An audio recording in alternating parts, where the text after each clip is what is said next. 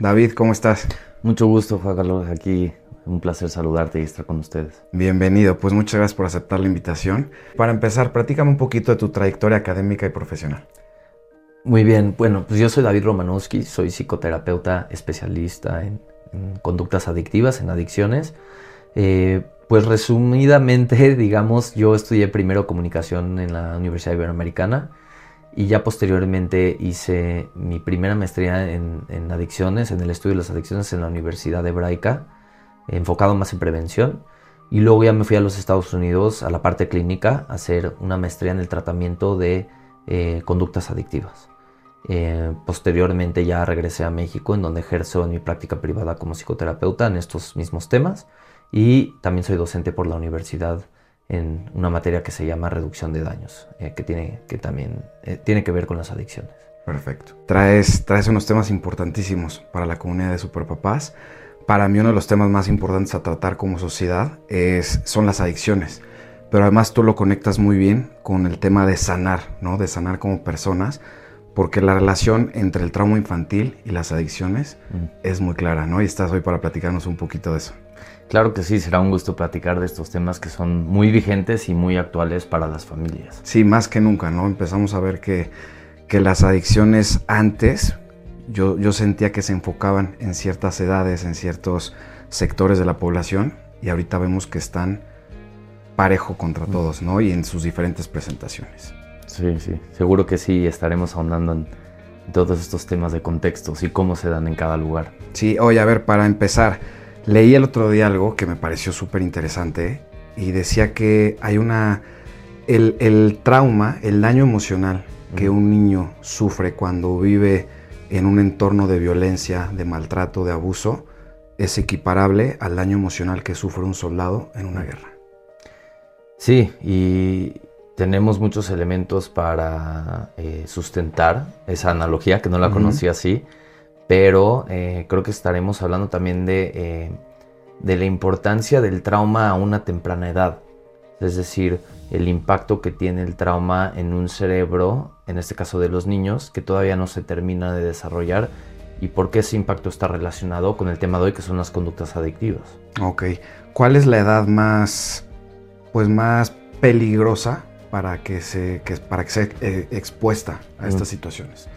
Bueno, yo creo que, eh, lo que lo que sucede a nivel psicológico y biológico es que eh, mientras más temprano se presenten todas estas adversidades o eh, conductores del estrés tóxico, que estaremos explicando de los tipos de estrés en la infancia, es más riesgoso porque el cerebro es cuando más conexiones se está gestando a una temprana edad y cuando más se necesitan de las figuras adultas para la autorregulación.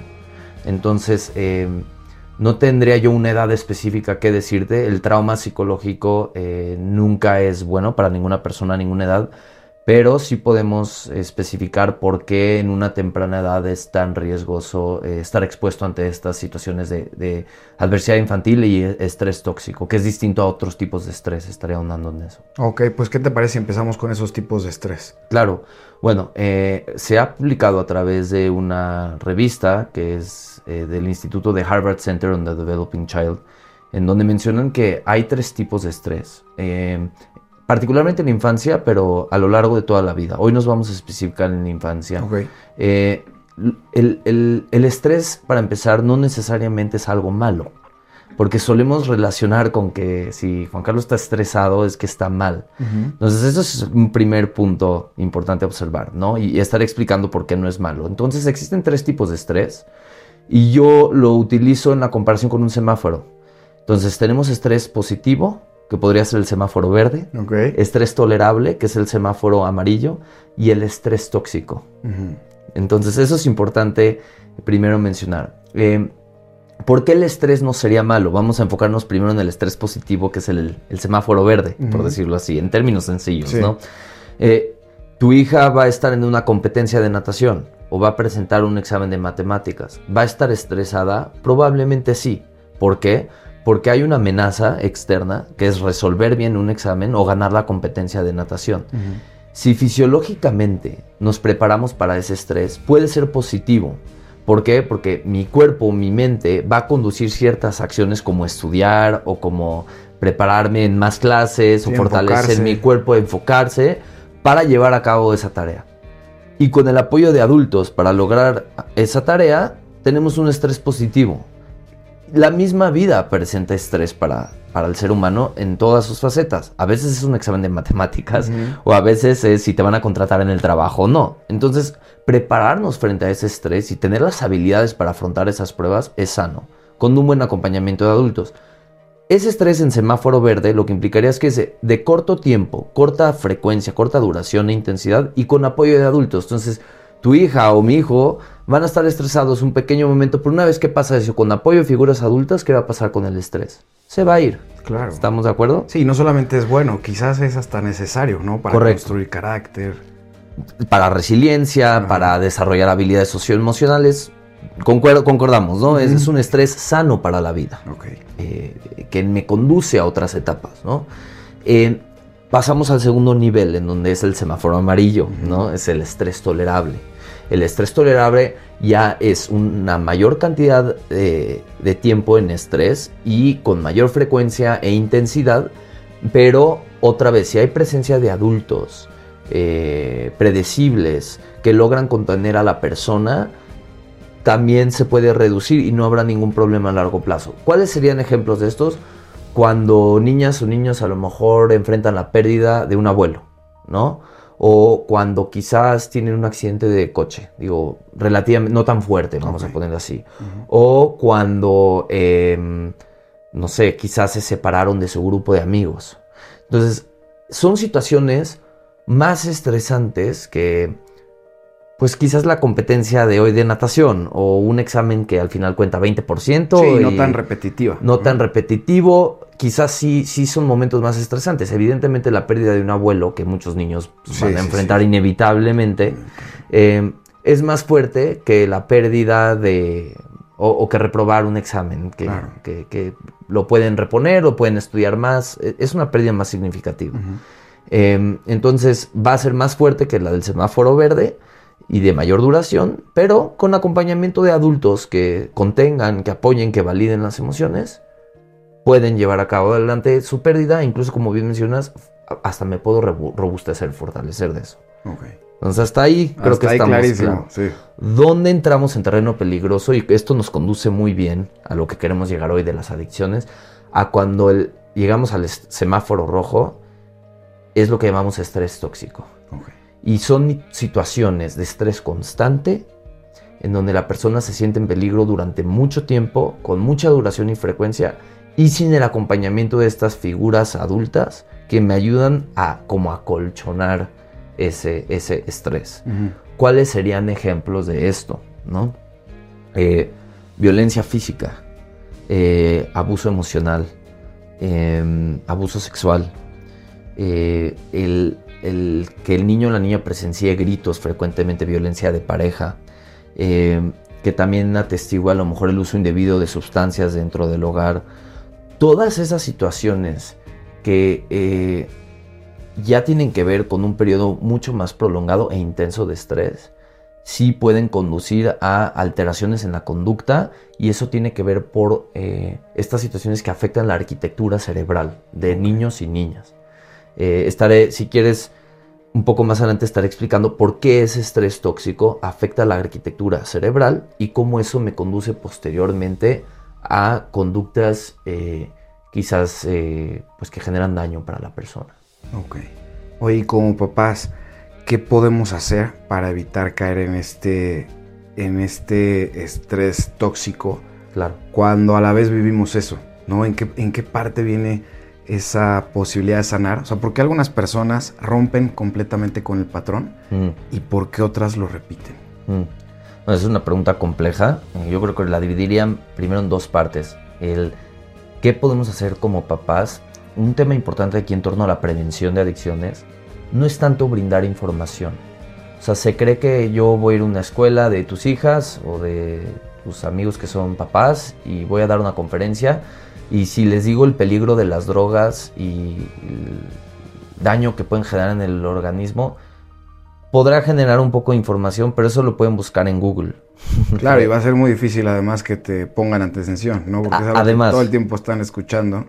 el mismo discurso, ¿no? Lino a las drogas o lo que escuchamos en los spots del gobierno de en el mundo de las drogas no hay final feliz, eso no es prevención. Ok. Eso es buscar dar información o intimidar por medio de un discurso. Ok. Pero la prevención tiene que ver con lo que mencionas tú hoy en esta inquietud que estamos teniendo esta conversación. Tiene que ver con brindar ambientes seguros socioemocionales a niñas y niños para que logren autorregularse. ¿Por qué? Porque al no hacerlo, lo que estamos fomentando son lo que llamamos hoy en la literatura, se avalan estudios, experiencias adversas de la infancia. Que estas, en un cúmulo, pueden desarrollar estos entornos para niñas y niños que no son seguros, que no son cálidos, que no son predecibles. Y entonces, a veces cuando yo no tengo un entorno seguro, cálido y predecible, voy a buscar un falso suplente de seguridad, un falso sentido de control, un falso sentido de contención. Y ahí es donde vienen las sustancias. Pero esto radica en que las sustancias no son demonios, no son demonizables. Las sustancias se pueden utilizar para temas que no tienen que ver con evadir la realidad y eso lo estaremos abordando quizás más adelante. Tiene que ver entonces con la necesidad de escapar, eso sí. Entonces cuando la sustancia se convierte en mi remedio para escapar de mi realidad, porque mi realidad es muy adversa, ¿por qué? Por el cúmulo de estas experiencias adversas, entonces la sustancia sí tiene un mayor poder que si la sustancia fuera utilizada para otros propósitos. Sí, que te apaga de cierta manera ese dolor que vives en la realidad. Claro, claro. Eh, justamente la adicción tiene que ver con un escape de la realidad. La pregunta correcta entonces, dice mi mentor, que les recomiendo mucho a los padres verlo en internet, se llama Gabor Mate, él fue maestro mío, dice que la pregunta con la adicción nunca debe ser porque la adicción, debe ser porque el dolor. Ok, me encanta. ¿Sí? Me encanta totalmente. Entonces así cambiamos el discurso de una sustancia demonizable, como esta cultura dro- drogocéntrica, de estas drogas que son malas, que claro, sabemos en un cerebro que está en desarrollo, que tienen un mayor impacto que en alguien que ya es adulto y que su cerebro ya está desarrollado, pero cambiamos la pregunta de si las drogas son malas o no a qué entornos estamos produciendo para que estos jóvenes, niñas, niños, adolescentes, se estén recluyendo o refugiando en esta sustancia. ¿Sí? Entonces, eh, la primera respuesta ante eso fue, como padres, es trabajar mucho en prevenir experiencias adversas en la infancia que son las que mencioné, abuso emocional, abuso físico, negligencia, abandono, abuso sexual. Son 10 categorías que hoy no las voy a mencionar todas.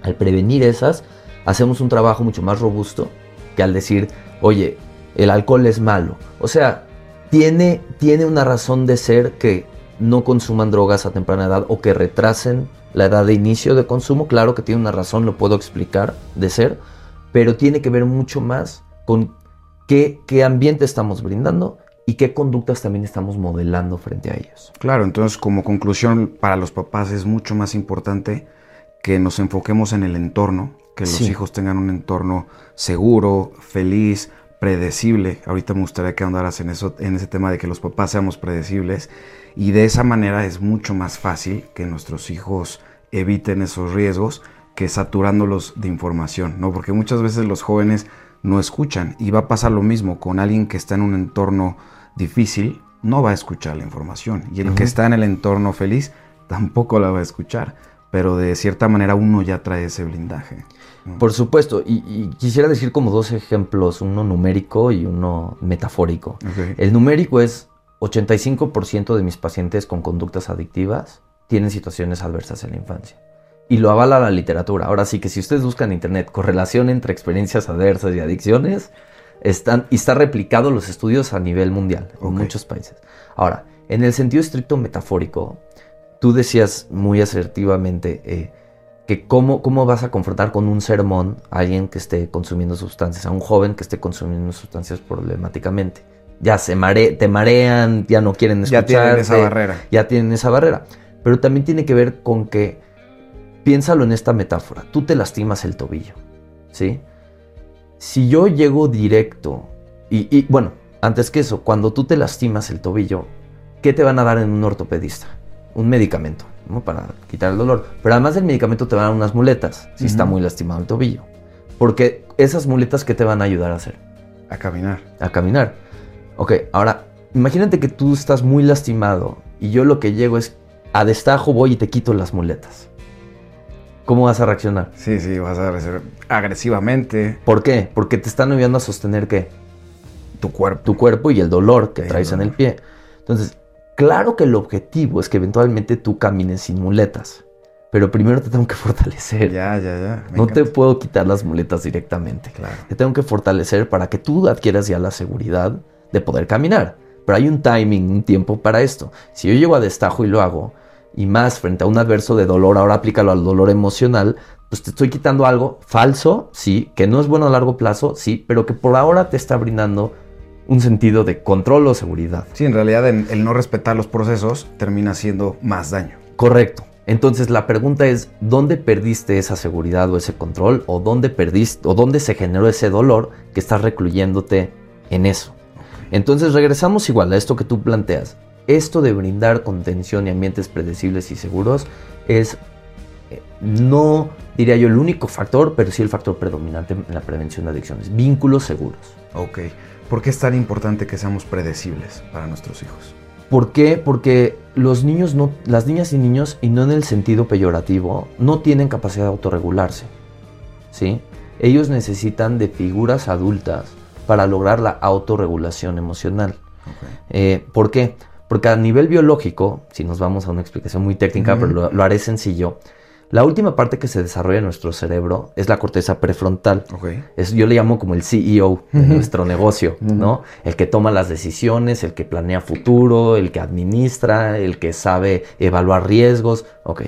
Toda esa parte del CEO no se termina de desarrollar hasta los 25, 30 años. Ok. ¿Ok? Entonces, ¿quién tiene desarrollada esa parte? En el mejor de los casos, nosotros adultos. Entonces, nosotros le estamos prestando nuestro CEO a nuestros niños. Entonces, si una niña o un niño llora o se enoja o está angustiado y nosotros validamos esas emociones, estamos ayudando a que su misma corteza prefrontal se active y logre autorregularse. Ok. ¿sí? Eh, si nosotros no damos eh, predictibilidad a un ambiente seguro y por contrario fomentamos un ambiente de riesgo, lo que termina pasando es que el cerebro de niñas y niños, que es muy potente para aprender cosas, en vez de que esté en modo aprendizaje, o sea, un, un niño o niña por excelencia está en modo exploración, si está en un ambiente seguro. Entonces quiero saber si se abre o no esa puerta, si este vaso se rompe o no. Son máquinas de exploración. El problema, y está bien que lo sea así porque así se desarrollan y aprenden cosas. El problema es que en estos ambientes hostiles su cerebro no va a estar en modo aprendizaje, va a estar en modo supervivencia. Ok.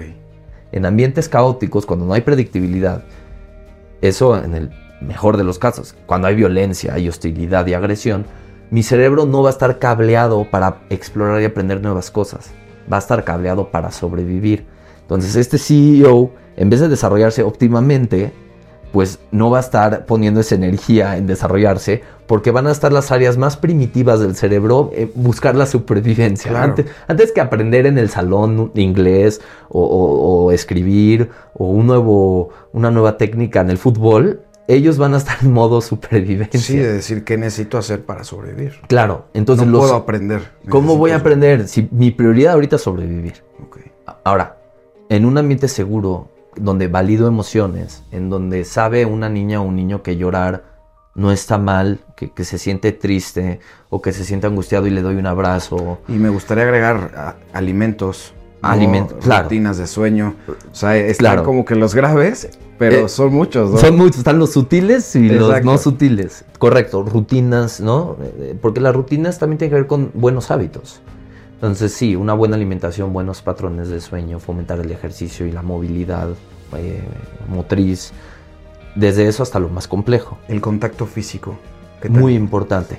El contacto físico tiene que ver con la misma eh, función de regulación. Cuando piénsalo así, hablando de los temas del semáforo que vimos al principio, llega tu niña muy estresada porque se peleó con su grupo de, de amigas o le robaron su lunch en la escuela, vamos a suponer.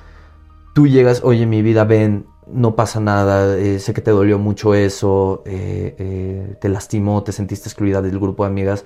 Puede ser hasta que fue un estrés tolerable, el semáforo amarillo, pero en el momento que tú llegas y ella sabe, tu hija, que encuentra en ti una figura segura y predecible de contención, ¿qué pasa hasta fisiológicamente con su cuerpo? Se relaja. ¿Sí? Entonces va, ya encontró en ti esa figura en donde me puedo refugiar. Sí, pasó de amarillo a verde a, nada, a, nada. A nada. Y ya a lo mejor al ratito se va a jugar y se va a hacer sus cosas y etcétera. ¿Me explico? Entonces, esa parte de contención, lo que llamamos en psicología apego seguro, es bien importante. El apego seguro es que cuando yo necesito algún apoyo emocional, encuentro en las figuras adultas un lugar, eh, un hogar. Es como un hogar seguro a nivel emocional. Ok, perfecto. ¿Y cómo conectamos ahora sí el tema principal? ¿Cómo estos niños que crecen con trauma, que crecen en, semáforo rojo, en qué momentos ellos empiezan a ser tan vulnerables a las adicciones? Claro, en el momento en que eh, no encuentran ningún espacio seguro en donde pueden canalizar sus emociones. Yo digo que la adicción también es como una especie de desplazamiento. Vamos a suponer que una niña está muy angustiada eh, porque, no sé, está viviendo violencia en la casa o está, alguien está abusando de alguien en, la escuela incluso. Entonces, si ella no encuentra un espacio seguro en donde canalizar esa angustia o, esa, o ese enojo, porque un abuso, que abusen de alguien, pues genera mucho enojo, si no se canaliza en un lugar en donde se contiene, como dices, física y emocionalmente a la persona, esa emoción no, va a desaparecer, se va a desplazar hacia otro lugar. Y a veces el desplazamiento es hacia una sustancia. Si yo no hablo sobre mi enojo, entonces quizás lo desplazo hacia algo. Puede ser un objeto como una botella de alcohol o fumar o un churro de marihuana, etc. Entonces ahí está el desplazamiento de una emoción a un objeto en la búsqueda de una aparente contención, que sabemos que es falsa, pero es la búsqueda de, ¿sí? Entonces, esto tiene que ver, desde un lado, con ese sentido de no sentirme protegido ante un evento fuerte que sucedió, ¿sí? Lo otro tiene que ver también con la arquitectura cerebral, y aquí es donde utilizo otra analogía. ¿Por qué cuando va al gimnasio un niño de 5 años le dicen que no cargue pesas de 40, 50, 60 kilos? Porque se va a lastimar y que no crece. Claro, porque él está en vías de crecimiento y ponerle una cantidad de peso no apta para él o para ella va a atrofiar su desarrollo óptimo. Lo mismo pasa en el cerebro. Los niños y niñas no están programados para enfrentar ese tipo de experiencias adversas en la infancia, ese estrés tóxico. Entonces, en el momento que ponemos esa cantidad de peso sobre su cuerpo y sobre su mente, se obstruye la arquitectura cerebral y entonces, como dijimos, en vez de estar en este modo exploratorio de aprendizaje, estoy en modo supervivencia. Modo supervivencia tiene que ver con escapar, tiene que ver con un acto impulsivo. O sea, lejos de ver qué me está pasando emocionalmente, a través de mis impulsos busco un remedio para como lograr ese, ese, esa autorregulación. Sabemos que es falso, sabemos que no es duradero, sabemos que no es la solución, pero es la búsqueda de una solución. Sí, como tú dices, esa seguridad que a lo mejor debería haber tenido en sus papás, lo está buscando en estas sustancias. Y yo empiezo con esa pregunta a nivel terapéutico.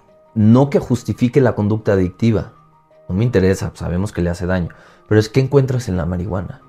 ¿Qué significado tiene para ti el alcohol? Y me gusta utilizar aquí contigo un ejemplo. El significado que tiene el alcohol para ti si celebras un aniversario con tu esposa, medidamente eres adulto, lo estás haciendo consciente para celebrar y para desfogarte un rato, no es un uso adictivo. Es muy distinto al uso del alcohol, que ojo, es la misma sustancia que el vino que tomas con tu esposa, pero no es lo mismo el significado que tiene el alcohol para la persona que su papá lo está golpeando, sus papás están pasando por un proceso de separación o lo meten en medio a resolver eh, problemas entre los padres, se llama hijos triangulados. Entonces, el uso y el significado que le da el alcohol es un uso mucho más explosivo, es para evadir la realidad y no es consciente. Claro. Es para anestesiar la conciencia. Entonces, ahí es donde vemos que está el alcohol en ambos ejemplos que di, pero en uno es un uso adulto, maduro, responsable, y en el otro es una búsqueda de evasión de la realidad, que tiene que ver con estas experiencias que estamos logrando. Y me encanta que tú lo dices, eh, la, sustancia se convierte en qué? Hablemos de significados, en un refugio, en una aparente contención. En un abrazo. En un abrazo. Sí, sí, sí. Qué bueno que mencionas el abrazo, porque en este mismo libro de Gaporo Mate, él atendía a personas en situación calle en Canadá. Y una chava eh, eh, decía que la primera vez que hizo heroína o que consumió, se sintió como un abrazo tierno y cálido. Qué fuerte. O sea, cómo está relacionando la falta de vínculo, de contención, con esto que da una sustancia por lo menos un ratito. Qué cañón, ¿eh? me dejaste helado. Oye, dime algo, yo siempre digo que el autoestima es el mayor blindaje que le podemos dar a nuestros hijos, ¿no? Y nosotros como papás tenemos que ayudarlos a construirlo. ¿Dónde queda la autoestima? ¿Qué relación encuentras tú entre quizás la falta de la autoestima derivado de estos, de estos traumas infantiles y la adolescencia con adicciones? Claro, sí, la autoestima es algo que se va desarrollando en una persona, pero nunca se desarrolla de manera independiente. Tiene que haber justamente estos vínculos, y no solamente de padres de familia, también hay que extenderlos, vínculos comunitarios, vínculos con tutores, vínculos con entrenadores de fútbol, porque también es muy injusto poner todo sobre que el desarrollo de una niña o un niño de su autoestima está en función nada más de los padres en casa. Yo creo que tenemos que abordar mucho más a nivel sistémico que otras figuras adultas, los tíos, los primos, los maestros, desde lo micro hasta lo macro. ¿No? Eso va generando autoestima. Si te va bien en el entrenamiento del fútbol, te está ayudando a desarrollarte mejor el entrenador, cree en ti, eh, ¿no? Sí, sí, sí, te va a fortalecer. Te, va a fortalecer. Y me gustaba lo que decías tú antes, previo a nuestra plática, de las adicciones en este mundo polarizado. Porque yo lo que veo en, mi experiencia es o padres eh, muy rígidos desde el lado de violencia, agresión, poca flexibilidad emocional con sus hijas o hijos, y luego desde el otro lado, los padres eh, que a veces están muy laxos o que quieren... Muy permisivos. muy permisivos y que a lo mejor quieren sobreproteger a sus hijas o hijos de todo, de toda amenaza mundial. y, y, también lo que decimos a nivel psicológico es que la sobreprotección también es una forma de violencia. Claro, yo siempre digo, la manera más clara de complicarle la vida a un hijo es a través de la sobreprotección. Sí. ¿no? O sea, y regresamos a lo mismo, necesitamos esa adversidad, esos semáforos verdes. Eso. Y, amarillos. y, uno, que otro, amarillo para, para, que se vaya construyendo, ¿no? Sí, totalmente de acuerdo, porque ni, ni muy, muy, ni tan, tan. O sea, también desde el lado laxo o sobreprotector en algunas cosas, lo que le enseñas es dos cosas. Uno, eh, que no tiene ella o él las herramientas para resolver sus problemas. Entonces, baja autoestima. La otra, baja tolerancia a la frustración para resolver problemas. Y las adicciones también tienen que ver con un placer inmediato. Claro. Y ojo, eso no lo podemos depositar en las drogas, porque también alguien se puede meter a Amazon y aventarse unas compras excesivas. Sí, o a Instagram. O a Instagram buscando ese, ese hit de dopamina para buscar ese placer inmediato. que de cierta manera creo que todos somos adictos a, alguna de esas facetas, ¿no? Mate dice, Mate dice que estamos en una sociedad con alto nivel de adicciones, algunas más aceptadas que otras, pero aún así buscando esa gratificación inmediata. Denme más likes. La historia de Insta, el, el comentario. Entonces, claro que la baja tolerancia a la frustración es algo que como padres quizás necesitamos enseñar a los niños. No te puedo dar inmediatamente todo porque tampoco puedo comprarte el amor con puros objetos o con cosas.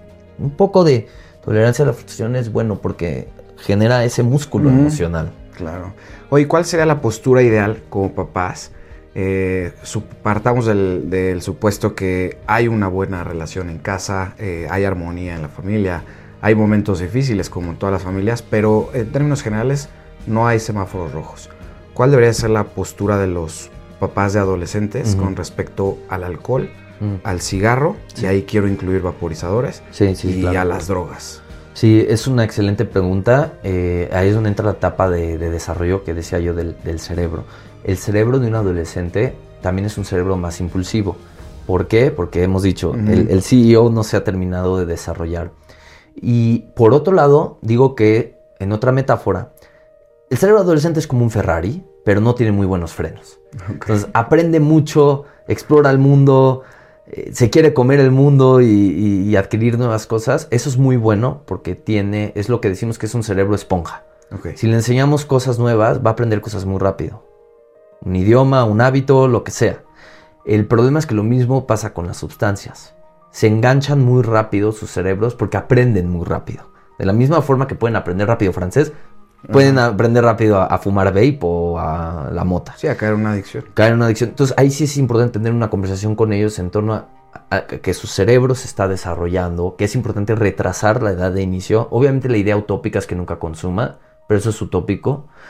Retrasar la edad de inicio está asociado con una reducción de, adicciones porque le damos más tiempo a su cerebro de desarrollarse. Eso es desde la parte, hablar del desarrollo del cerebro con ellos sí es importante. Ahora, lo otro, porque los padres no son especialistas en desarrollo del cerebro, es los límites y las reglas.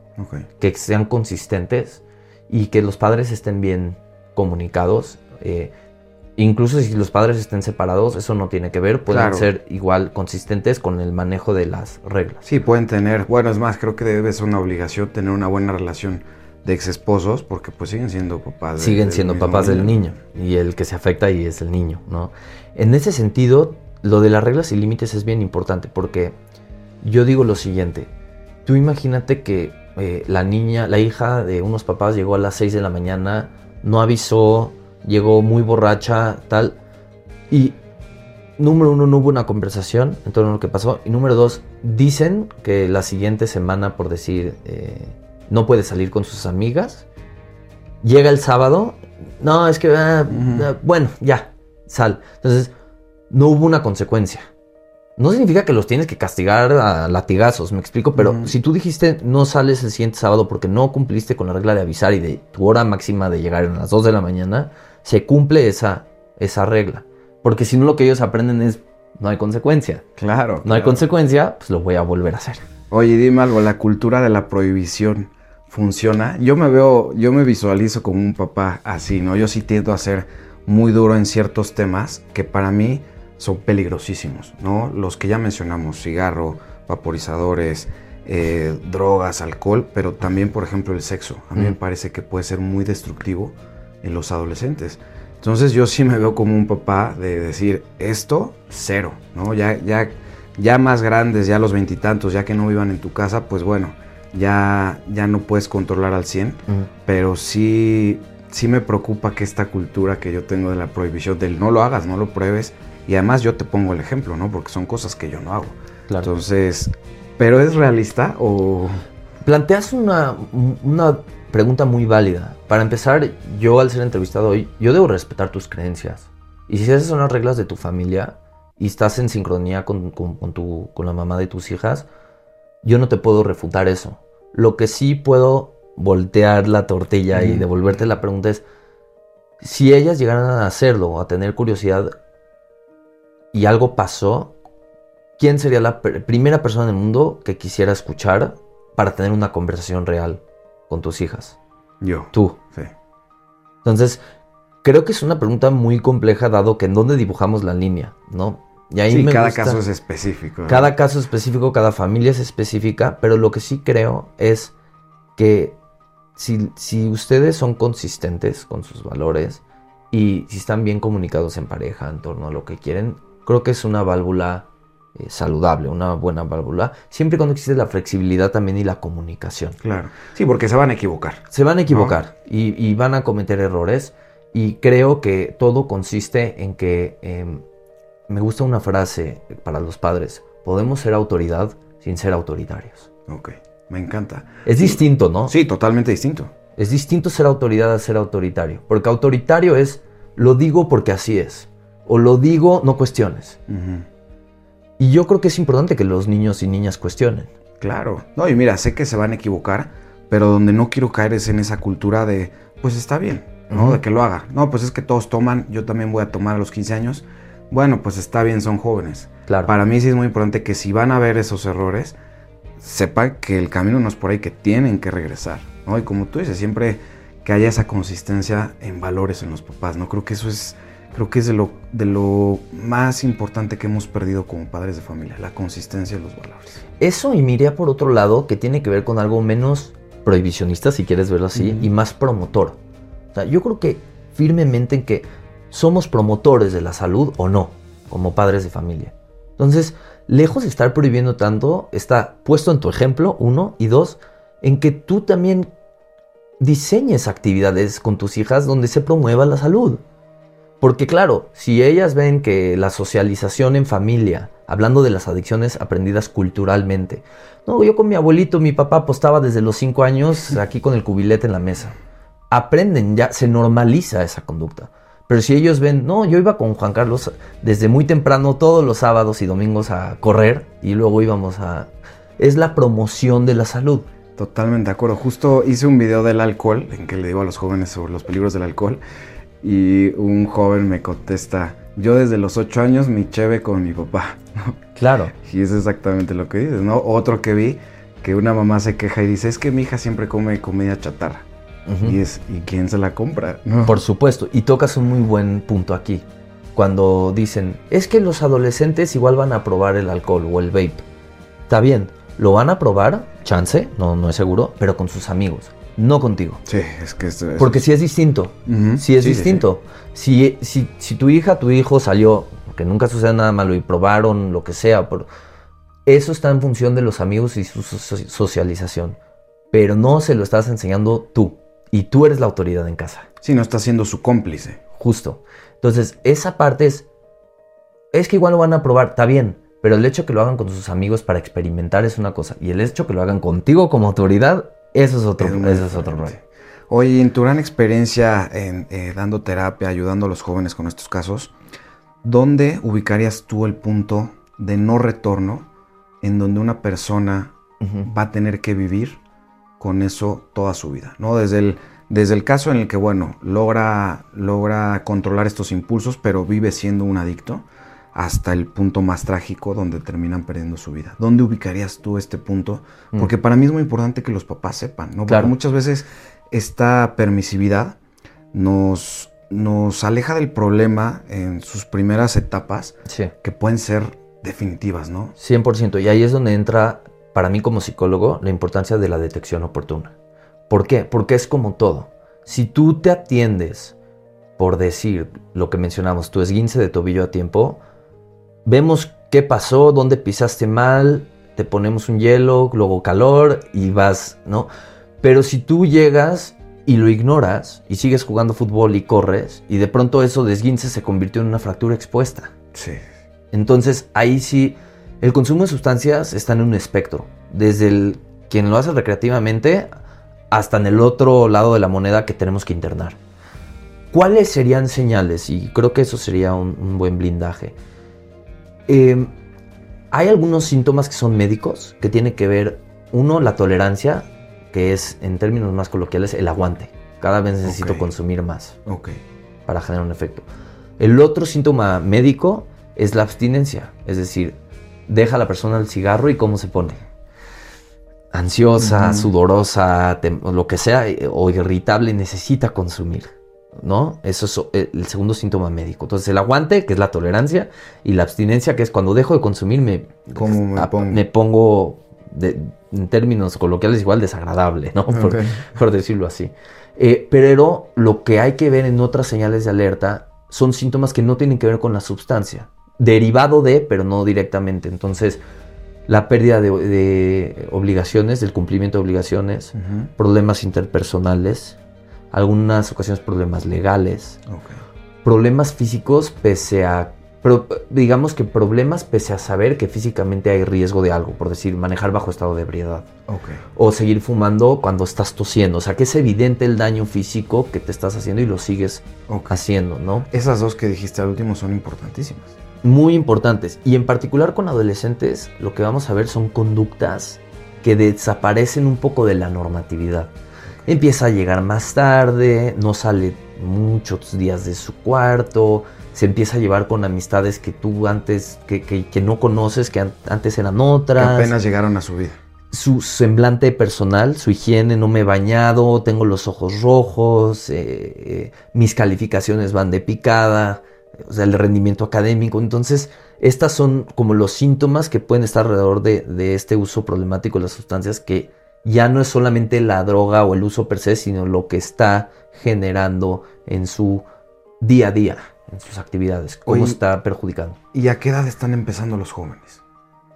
Bueno, eh, depende dónde y cómo, pero sí, sí considero que eh, lo que ha pasado es que hay una evolución en cuanto a lo que se ha puesto de moda. Ajá. O sea, antes con nuestros abuelos era totalmente normal fumar cigarrillos a los 11 años o 12 años. Ahora es el vape. Y entonces se cree que como es algo que no saca mucho humo y que no huele y que, que es menos riesgoso, ¿no? Entonces el vape definitivamente es una cosa que está muy en auge en las escuelas, que he escuchado predominantemente, y sí se está empezando a edades muy tempranas.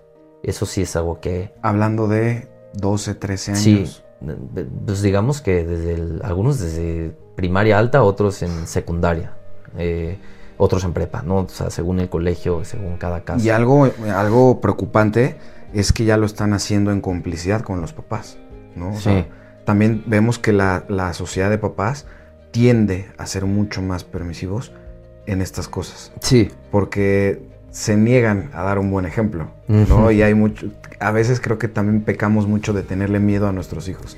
Dicen, ¿cómo le voy a prohibir yo a mi hijo de 12 años hacer esto si yo lo hago? sí. Y es bueno, él tiene 12 años, ¿no? Tú tienes 40 años. Y entra dentro del mismo esquema, puede ser amigable, pero no eres su amigo. Exacto. Puede, eres autoridad sin ser autoritario, pero puedes ser autoridad. Entonces sí se está viendo un auge el, el vape en, en- en niños, en adolescentes, muy común. Eh, obviamente el consumo de alcohol siempre ha sido en nuestra cultura en México un, un tema importante. Y, eh, y- y el tema también que, que nos apremia aquí es también las formas de consumir.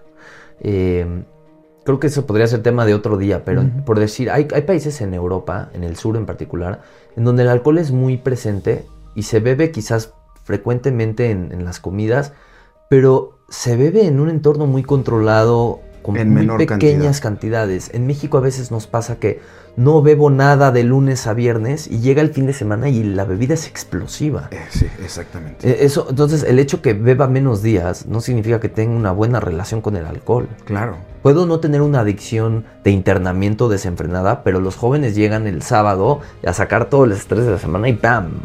Me bebo como si no hubiera mañana. Claro, aunque yo no tomo alcohol, pero sí entiendo claramente la diferencia entre una copita de vino diario con tus alimentos Claro, a una mega fiesta de 48 horas el fin de semana. por supuesto. Y con todas las secuelas. Desde perder la conciencia hasta, no sé, vomitar. desde Accidentes. Accidentes, vio- violencia, golpizas, etc. Y, y es el ejemplo que le damos a los niños, porque de las, de las fiestas más fuertes que hay en consumo de alcohol terminan siendo bautizos, primeras comuniones, o sea, eventos que tendrían que ser familiares.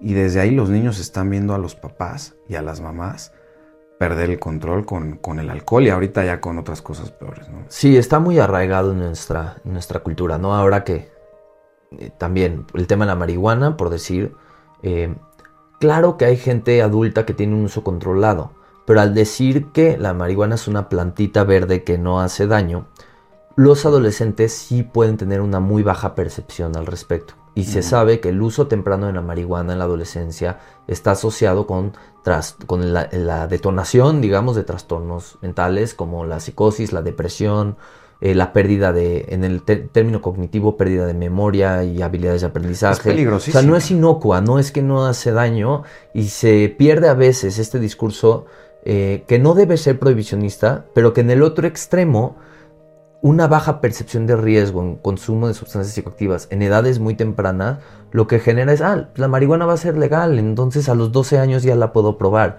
Y el cerebro se está desarrollando, entonces no es que no hay eh, riesgos, eh, tampoco hay que ser tan inocentes al respecto. Claro, sí, es, eso es importantísimo porque es, es peligrosísima cuando la analizas, o sea, hablando de la marihuana, cuando la analizas desde ese punto de vista, ¿no? De la arquitectura cerebral, del CEO que dices que está acá, Claro. porque a mí sí me ha tocado ver casos en los que cambia por completo a la persona, ¿no? Sí, en sí. sus usos en la juventud, algo cambia en ellos, algo pierden, ¿no? Sobre todo la motivación. Exactamente, me ganaste. Algo pierden y es la motivación, esas ganas de sobresalir, como que de cierta manera trae un conformismo a su vida y, el otro riesgo que todos sabemos, le abre la puerta a, otras sustancias. Sí, que en ese punto en particular, yo no diría que la marihuana, por ejemplo, por ser ilegal, es menos riesgosa que el alcohol. Eso sí es importante, porque se asocia que como el alcohol es legal, es menos riesgoso que la marihuana. Falso. Ese es el primer mito. Coincido. El otro mito es que la marihuana no necesariamente es una droga de entrada, porque antes de que prueben la marihuana, generalmente se prueba el tabaco y el alcohol. Quizás son esas. Entonces no. Las de entrada. Pero no es que hay de entrada o no, más bien es esta relación y esta edad inoportuna de hacer las cosas es la que nos termina afectando y la normalización de esta baja percepción de riesgo. Claro, quizás la puerta de entrada son esos ambientes. Eso sí. Una reunión donde hay las tres cosas, ¿no? Eh, y, y agregale trauma. Agregarle trauma y... como dicen, eh, decía uno, otro autor que me gusta mucho, dice, la puerta de entrada no es la droga, yo creo que la puerta de entrada es el trauma también. entonces, la droga nada más es la que muy termina. Buenas metáforas y muy termina. Sí, entonces, pues bueno, creo que, creo que con esto estamos complementando muchos temas, ¿no? Lo de la arquitectura cerebral, otra analogía que me gusta es, tú imagínate que estás construyendo el segundo piso elevado, ¿no? Entonces, Mientras lo estás construyendo, ¿qué necesitas poner? Pues un cono, ¿no? Y unas luces, como diciendo, por ahorita se tienen que pasar por abajo los coches.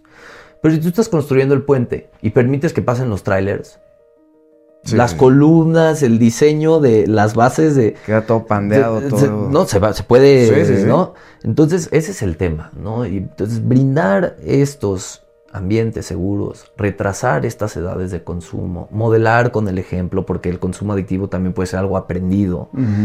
Todos estos factores son bien importantes para proteger a nuestras juventudes de estos desenlaces. Ok, y como papás, si hacemos un ejercicio de introspección, nos damos cuenta que estamos sometiendo a nuestros hijos a puro semáforo rojo, que en casa las cosas están mal, ¿cuál sería el primer paso para sanar? Muy profunda pregunta. Yo creo que primero hay que ver hacia adentro. Eh, a veces son conductas aprendidas de nuestros propios padres. Bueno, es que tiene que aprender. A mí me golpearon. Yo aprendí que se corrige por medio de los golpes. ¿No? Todo eso es muy peligroso porque si mi padre me corrige por medio de golpes y en teoría mi padre es una figura de amor, yo puedo asociar con que la violencia va junta o, está asociada con el amor. O sea, es me, como me golpea, me quiere. Entonces hay que revisar cómo estamos eh, manejando nuestras propias emociones como padres, cómo estamos corrigiendo y también ver qué, nos está detonando en nosotros algunas cosas de nuestras hijas y de nuestros hijos. Y a veces tiene que ver con nuestra propia infancia, a veces tiene que ver con la figura de padre y madre que nosotros tuvimos. Me atrevo a decir que incluso los padres que violentan a sus hijos los aman y los quieren. El tema es que cómo aprendieron que se da el amor, cómo aprendieron que se da la contención. O sea, está engranado en el inconsciente también. Y parte es, una parte para mí importante como psicólogo es no seguir culpando más a los padres, pero sí ver cómo están participando en estas conductas adictivas de sus hijos. No porque los quiero yo culpar o castigar o exponerlos frente a la autoridad, pero sí es que, que revisen. Que sí, hay que, hay que revisar tus apuntes, ¿no? Hay que ver la historia. Hay que para ver. qué es lo que te está detonando. Y, como dices, a veces es, a veces da miedo ver hacia nuestro interior, pero es muy necesario por nuestros hijos, ¿no? Porque ya cuando tenemos hijos, sí. tenemos que ser un ejemplo las 24 horas al día. Totalmente, y, y hasta revisar temas hasta de género, porque tú y yo como papás hombres, en una cultura machista, si nuestros hijos lloran, por ejemplo, a veces se les enseña que pues, pues, llorar es de débiles, ¿no? Sí. O, expresar emociones es de es de niñas, no que lo diga yo, pero así se repite. Sí, sí, es la cultura general. Entonces se aprende a que yo no puedo ser vulnerable frente a mi padre. Mi vulnerabilidad no... No importa. No importa. Qué cañón, ¿eh? Entonces pues. yo compenso mi vulnerabilidad siendo agresivo. Compenso mi tristeza eh, a través del enojo, pero es tristeza. Entonces también hay un tema aquí de perspectiva de género importante. Pero en fin, eso es otro asunto. Pues ya, ya que esté el compromiso de que regreses. Así es, es el gancho. Rascarle. Perfecto. Oye, pues qué buena plática. Me encantaron tus frases, me encantaron tus analogías. Para despedirte, te quiero hacer la pregunta que le hago a todos los invitados. ¿Qué te gustaría heredarle a tus hijos?